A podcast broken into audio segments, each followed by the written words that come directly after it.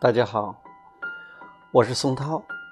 今天给大家聊一聊一个话题，就是关于骚扰的话题。我在一篇文章中看到，有的女孩子说她受到一些骚扰，感觉到很困扰。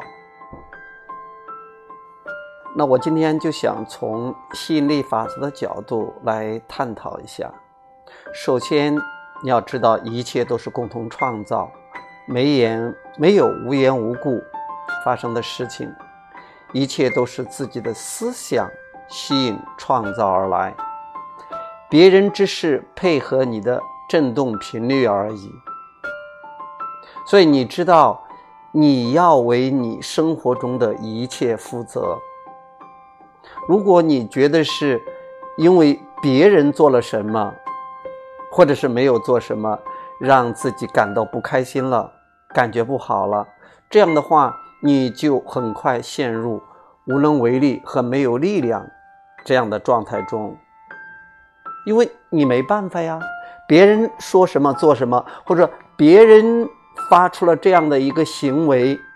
你感觉到备受困扰，觉得受了伤害，很难受，但是你又不能做一些事情。你可以去去批评、去反对，或者说去声讨，最后你会发现，这样的事情会越来越多。我下面会谈到这一点。那首先你要明白，学会对自己的现实、对自己的创造负责任，这样你会找回力量的。因为我既然能创造这样的事情。我当然也可以创造不同的事情，我能把它创造出来，也能把它释放出去，而把它释放出去的方法就是不再关注它。所以，有的人，你如果经常去向别人抱怨这样的事情，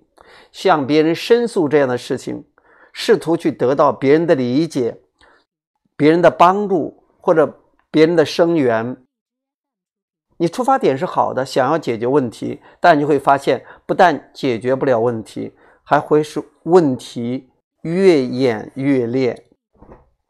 这是因为不太了解宇宙是如何运作的，不太了解自己的创造和吸引是怎么回事儿。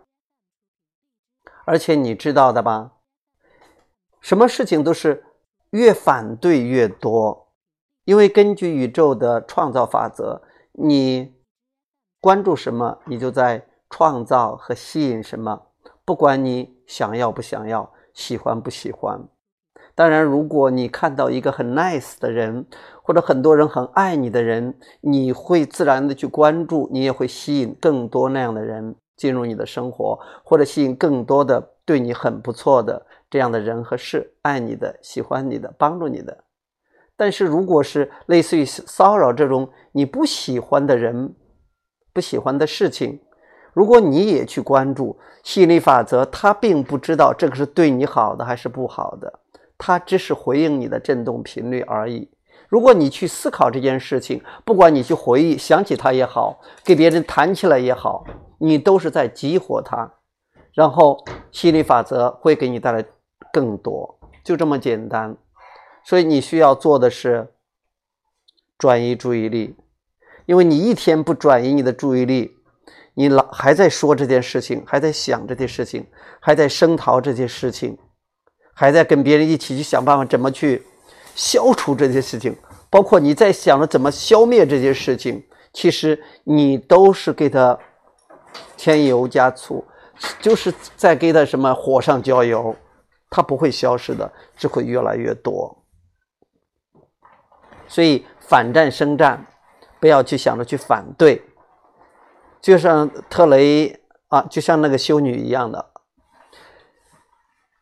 他都知道这个反战生长的原理。如果是有人拉着他去去做一些和平方面的事情，他会去做，因为他爱和平。很多人都爱和平啊，但是如果说是反对战争的这样的活动，他不会参加，因为你去反对一件事情，他都明白，